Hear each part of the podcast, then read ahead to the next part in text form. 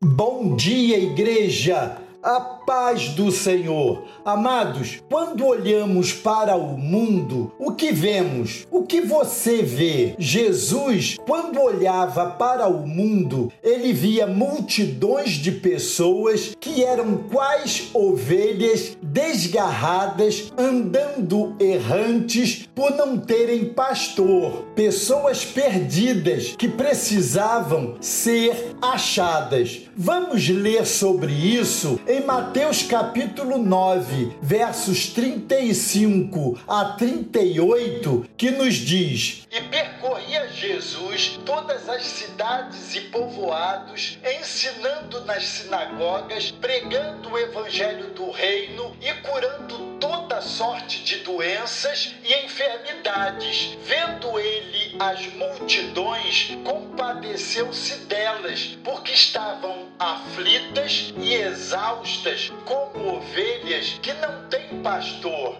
E então se dirigiu a seus discípulos: A seara, na verdade, é grande, mas os trabalhadores são poucos. Rogai, pois, ao Senhor da seara que mande trabalhadores para a sua seara. Jesus via, portanto, oportunidade e, mais que oportunidade, via a necessidade de evangelização. E ele então dentre outras coisas, evangelizava, movido pela compaixão que tinha no coração por aquelas pessoas. Temos olhado para o mundo e, se temos olhado, o que temos visto e o que temos feito? Hoje quero pensar sobre evangelização, mais precisamente sobre a motivação nossa no cumprimento da nossa mais urgente missão: evangelizar. A palavra motivação pode ser definida de forma simples simples como sendo a relação de motivos causas que nos levam a agir ou nos mover em direção a algo. O dicionário Michaelis traz uma definição bem interessante: espécie de energia psicológica ou tensão que nos põe em movimento o organismo humano, determinando um dado comportamento. Vale a pena atentar para a palavra de Paulo em sua segunda carta a Timóteo, capítulo 1, verso 6, onde lemos: Por este motivo te lembro que despertes o dom de Deus que existe em ti pela imposição das minhas mãos. Podemos pensar em duas coisas aqui. Primeiro, Timóteo deveria manter desperto ou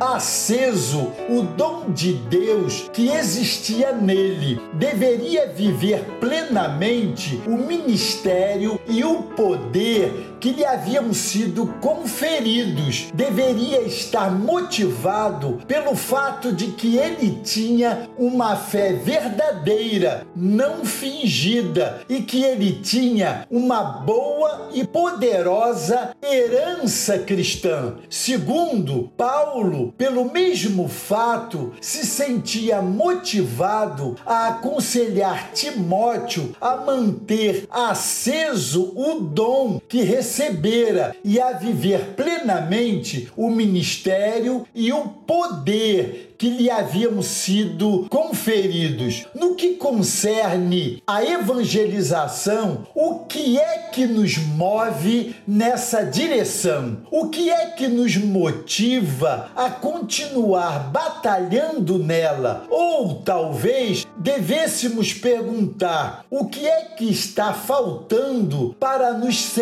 sentirmos motivados a trabalhar com mais afinco na evangelização temos entre nós um exemplo destacado nesse mistério, o nosso presbítero Roberto Portiche. Ele se mostra incansável nesse afã evangelizador e serve de exemplo para todos nós. Talvez pudéssemos alistar uma série de coisas que nos servem de motivação para a evangelização, mas existe algo que certamente se constitui em um dos maiores agentes motivadores nessa missão: a compaixão. A compaixão era uma das coisas que mais motivava Jesus. Por isso, lemos em Mateus 9, verso 36, essa palavra dele dizendo: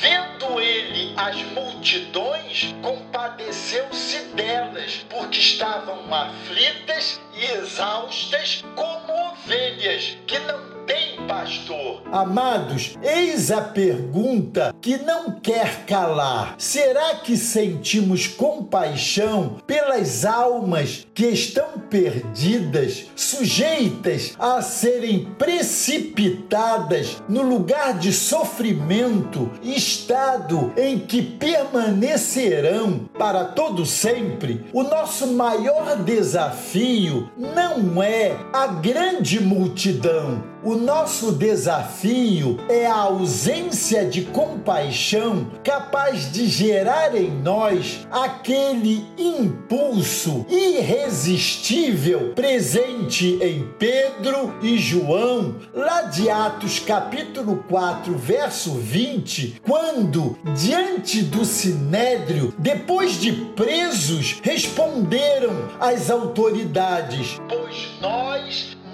podemos deixar de falar das coisas que temos visto e ouvido. A palavra que deixamos aqui como desafio apelo aos nossos corações é essa: precisamos orar, amados, para que Deus faça nascer em nosso coração esse tão necessário amor, essa tão necessária compaixão. Precisamos orar, mas temos que agir também. Temos que começar a exercitar a compaixão, fazendo gerar em nós atitudes concretas que nos levem ao encontro dos que jazem perdidos e sem salvação. E que nesse propósito Deus nos abençoe.